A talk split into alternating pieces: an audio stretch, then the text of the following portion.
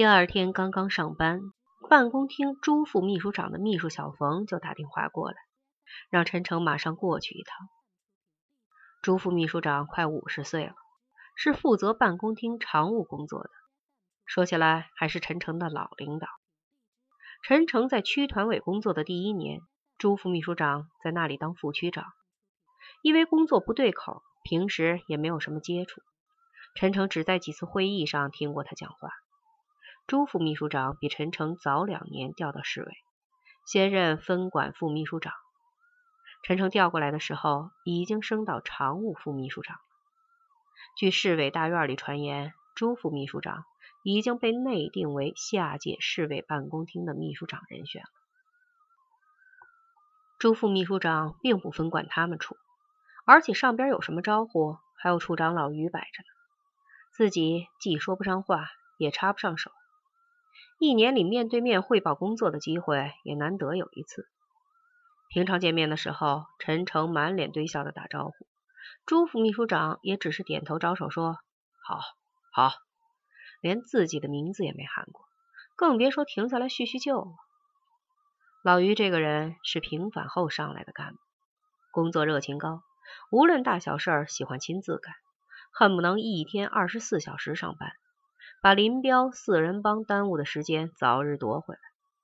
陈诚就很无聊，喝喝水，看看报，茶水冲过三遍，一天也就过完了。当然，年底总结工作，成绩也是人家的。他这个副处长没有不好，也没有好，干脆就忽略不计了。太阳每天从窗外走过，日子也像树叶。不知不觉落满了一地，扫进了记忆的垃圾箱。为此，他免不了在岳父面前发过几句牢骚。岳父没接着他的话题往下讲，几天后却通过何佩佳叮嘱他，一定要和同志们搞好团结。陈诚答应着，出门先拐进相邻的老于的办公室里。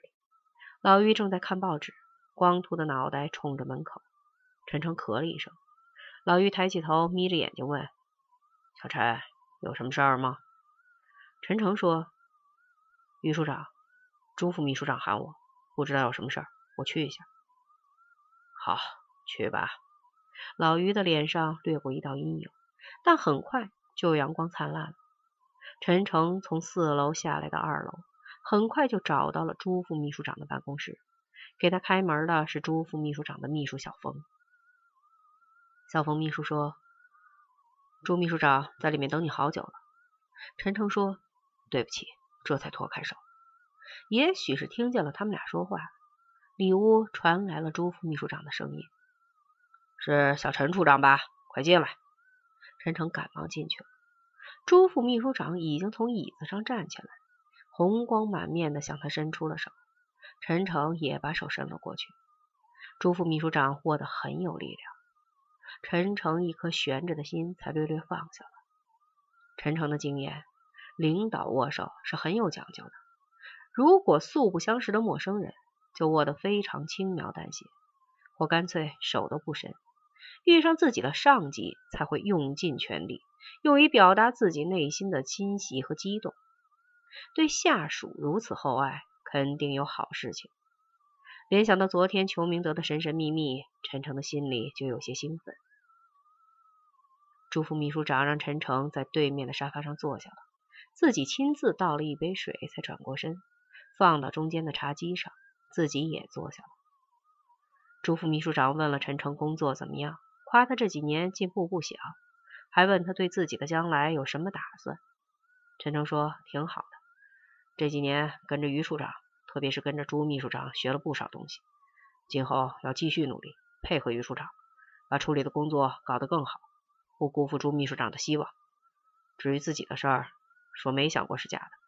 总之，一切听从组织安排，绝不讲条件、闹情绪。朱副秘书长一边听一边点头。好，年轻人就应该树立这样的工作态度和价值观。如果厅里的年轻人都能这样，我们的年轻干部就让市委放心了。朱副秘书长终于把话转向了正题，说。今天找你来，主要是组织上想跟你交流交流思想。另外，最近也准备着手落实中央干部年轻化的精神，提拔一批年轻人到更重要的岗位上去。你呢，要先有个勇挑重担的思想准备。果然让裘明德言中了。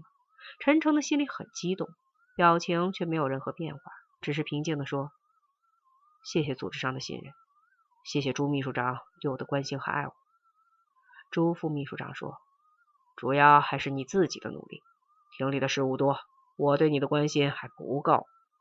陈诚说：“朱秘书长，要是没有别的指示，我就先回处里了。”朱副秘书长竟然破例把他送到了门口，说：“有机会，请代我向何部长问好。”到下个星期一，组织部的一个处长果然带队来政治处，对陈诚进行了考察。大家把发下来的表格填妥后，考察组随即就离开了。一圈的人都嚷嚷着让陈诚请客，只有于处长用怪怪的目光望了他一眼，说：“你们不要这样闹嘛，等陈处长的考察有了结果也不晚了。”大伙只好出了声，悻悻的散去了。陈诚收拾好了也要回去，老于走进他办公室里说：“陈处长，我没别的意思。”咱们几年的合作，我认为还是非常愉快的。我是过来人，吃过这方面的亏。本来这样的事儿对处理和你个人都是好事情，但真一闹腾，说不定就出了纰漏呢。陈诚说：“谢谢于处长提醒。”走在路上，陈诚想，老于这个人还是蛮不错的。以前自己是戴着有色眼镜看人，看来岳父的提醒是对的。又想起刚才老于跟他说话的时候，小陈也换成了陈处长，不禁暗暗笑起来。一个月后，正式的任命文件下来了，陈诚由市委办公厅政治处副处长调任市东柳高新技术开发区生产建设指挥部副主任。副主任的后边还带了一个括号，注明了一个正处级。陈诚对着括号摇了摇头，处里的同事都来道贺，但再没人提起要他请客，而是问他约时间，要给他送送行。他们说，到底一块工作出感情来了，虽是荣生，心里想起来这就要分别了，还真不是滋味。陈诚说：“我心里也和大伙一样。这样吧，等我把手上的工作交接完了，咱们再找个机会好好聚聚。”快下班的时候，陈诚想把东西收拾一下，电话突然响了起来。陈诚拿起听筒，电话里竟传来了朱副秘书长的声音，把陈诚吓了一跳。朱副秘书长说：“市政府周副市长要见一见他，时间安排在明天下午三点，让他做好准备，到时候自己会陪他一起去。”陈诚说：“好的，我记住了，我会好好准备。”陈诚心里很激动。自己调到市直机关这么多年，市长亲自召见还是第一次，一定要想办法给周副市长留下一个好印象。桌子上的电话突然又不合时宜的响了起来，陈诚愣了一刹那，才拿起话筒，有点不耐烦的问：“谁？”“我啊！”话筒里传来了一个女人娇滴滴的声音：“陈处长。”这么长时间不给我打电话过来，是不是升了官，朋友都不要了？原来是罗思义，他的嗅觉也这么灵敏。陈诚的眼前突然又浮现出了那天晚上他挑逗的迷离目光，赶紧说：“没有呢，最近太忙了，一直没有顾得上跟你联系。”罗思义说：“今天有空吗，陈处长？不，陈主任。”是否能光临寒舍一坐？陈诚想起明天的安排，为难的说：“不行啊，明天市里周副市长要见我，晚上我得准备一下材料。周末吧，周末好吗？”唉，那就只好周末了。罗思义还是有些失望，怅然的说：“到时候我去接你，你可不要失约啊。”